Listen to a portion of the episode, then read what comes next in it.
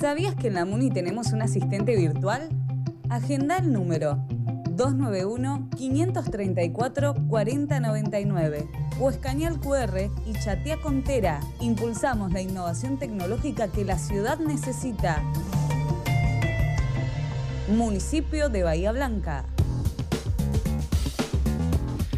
12.38 minutos en este jueves. Tenemos a nuestro abogado Juan Cruz Sticar como cada 15 días. Bienvenido y buen mediodía. Hola Manu, buen día, ¿cómo te va? Bien, acá estamos en, el final casi de, Mañanas Urbanas y hoy tenés eh, un, invitado con un tema en especial, ¿no? Sí, Manu. Hoy tenemos un tema muy interesante. Hoy vamos a hablar del sistema carcelario argentino.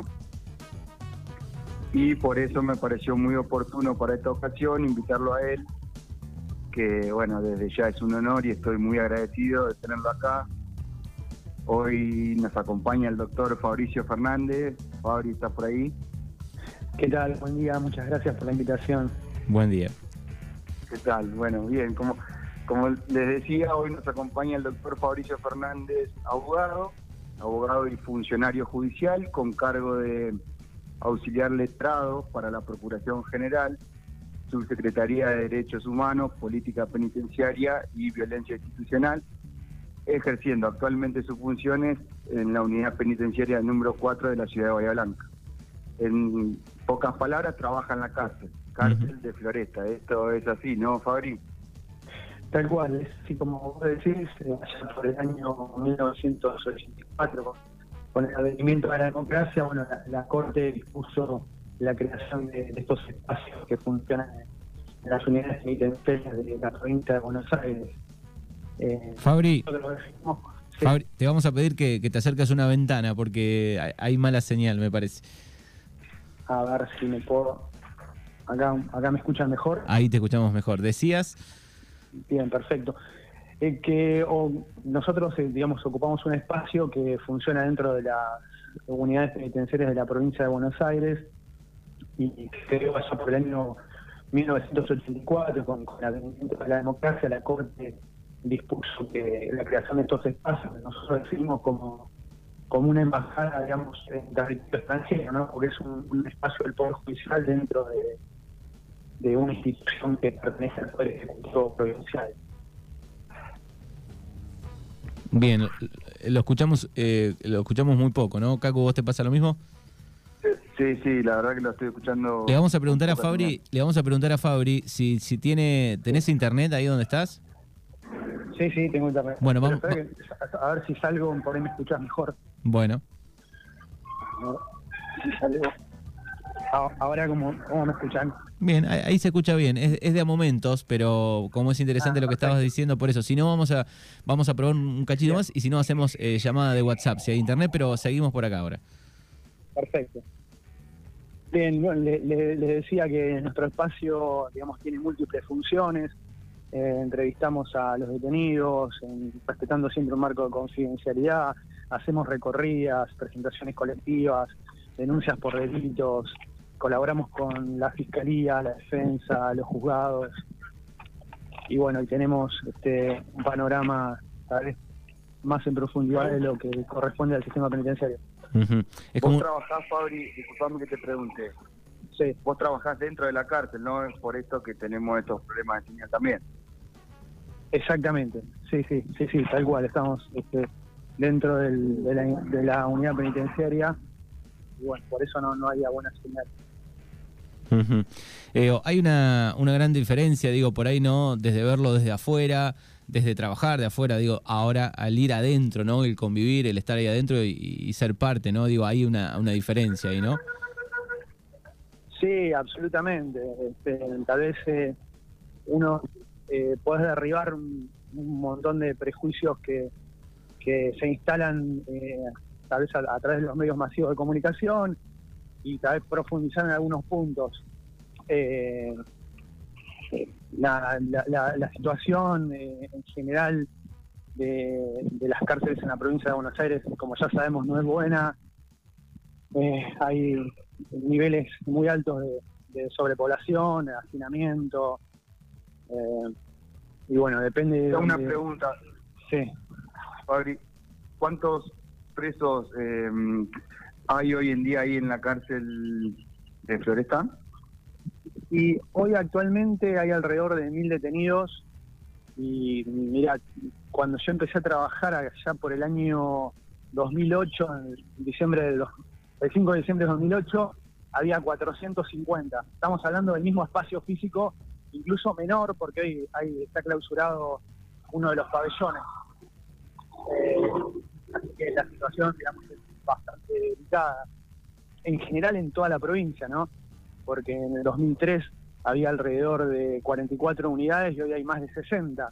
De manera que la población fue creciendo eh, y, y es un problema hoy pendiente de solución para, para el Estado en general.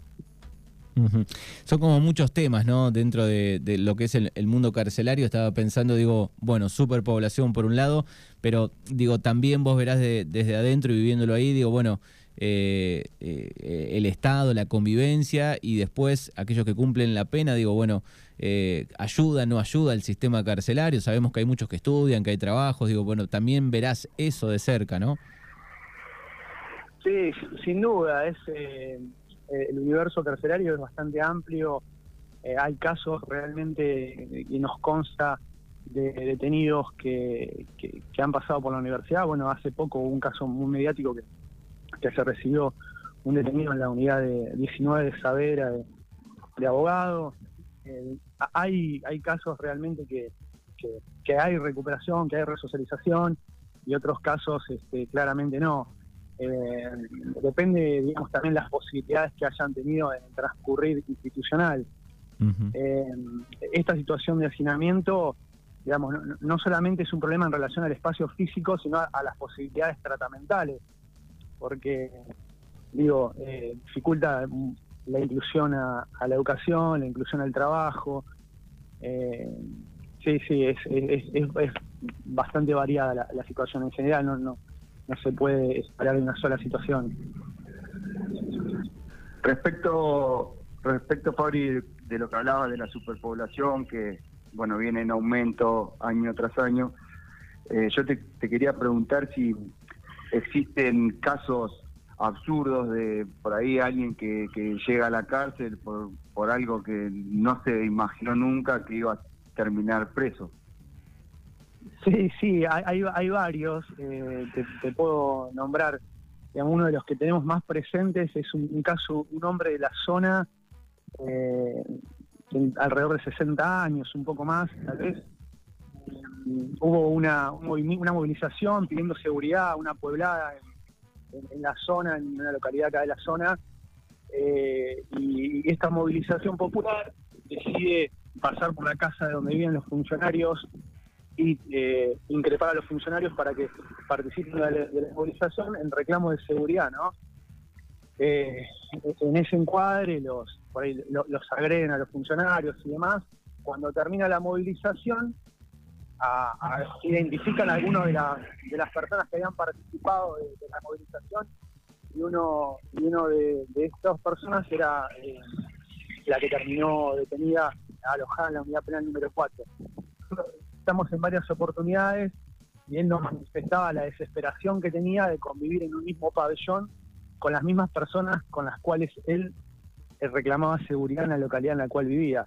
Pero bueno, son, son estas cosas que tiene lamentablemente eh, el sistema y termina colocando a, a una persona en esa situación.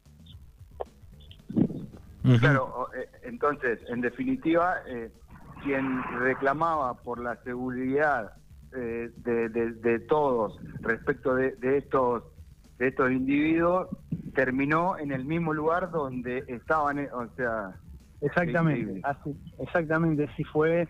Y bueno, y lo hemos lo hemos atendido varias veces a ese hombre, me- mecánico de profesión y, y una desesperación tremenda porque bueno, le, tocaba convivir en un mismo espacio con, con gente que, que tal vez, eh, como quien dice, es, es de, de carrera delincuente, ¿no? O sea, eh, o se dedicó eh, al delito, digamos, eh, siempre y, y convivir en ese mismo espacio realmente fue para esta persona desesperante.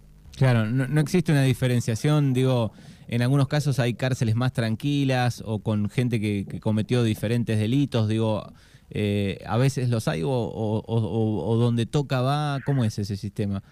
No, mira, eh, eso a, lo que te referís, es, digamos, se denomina por la legislación clasificación. No, no, la, la ley ordena que debe existir una clasificación. La clasificación más básica es entre personas que están penadas, que ya tienen una sentencia firme, y personas que están procesadas. Bueno, ni siquiera e, esa clasificación ni siquiera es posible hoy en, este universo carcelario por, porque por la cantidad de personas que hay y por, las posibilidades tratamentales que hay. De manera que, a ver, la, clasificación que uno puede ver con respecto al alojamiento con claridad es eh, lo que se conoce públicamente como tal vez pabellones de evangélicos o eh, pabellones de trabajadores y autodisciplina. Eh, esa es la, clasificación en general que, existe, pero no, no, no hay una clasificación eh, pormenorizada, ni tampoco hay una gestión del conflicto tal vez adecuada dentro del contexto de encierro que, permita eh, esto que me preguntabas al principio, que es cumplir con el, con el paradigma resocializador que, nos habla la ley, que nos habla la Constitución, de manera que es una cuenta pendiente para, para el Estado y, se adquiere mayor importancia cuando hablamos de seguridad. ¿no? Si hablamos de seguridad de aumentar las penas, de aumentar el castigo, por más severo que sea el castigo, esa persona eh, en algún momento vuelve a la sociedad, de manera que ocuparse de la cárcel es algo absolutamente necesario, más allá de hablar de la severidad de las penas. Claro, sí, sí, lo hemos visto por ahí eh, en algún documental donde muestra otras cárceles. Digo, bueno, hay un, yo creo que en, un montón de países sucede lo mismo que en Argentina. Digo, hay algunos ejemplos que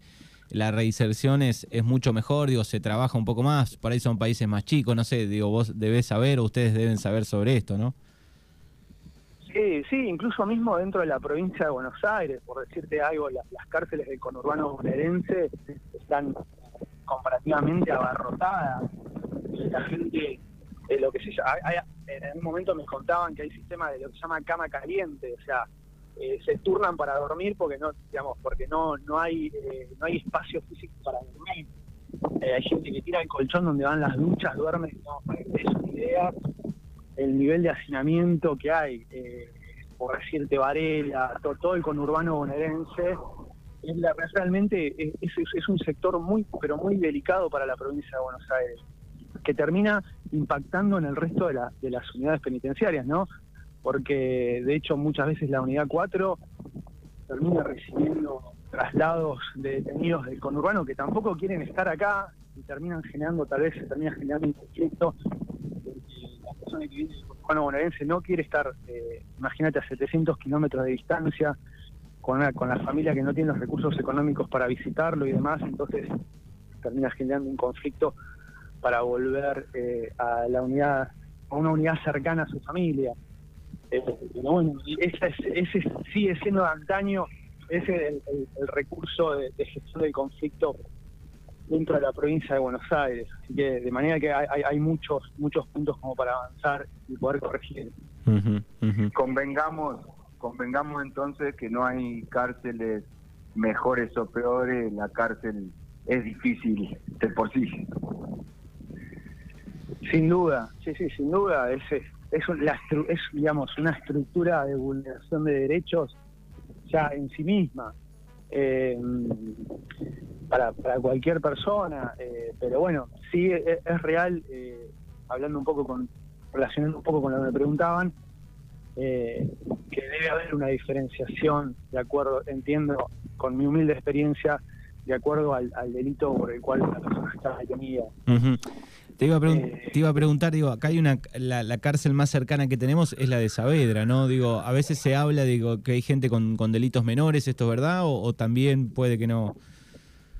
Mira, Saavedra, como para hacer un, un, comparativo con, la unidad 4, eh, en, la unidad 4 el, alrededor del 90%, 95% de la unidad 4 es, es población carcelaria de Bahía Blanca y está penada, la gran, el gran porcentaje. Saavedra eh, es al revés, digamos.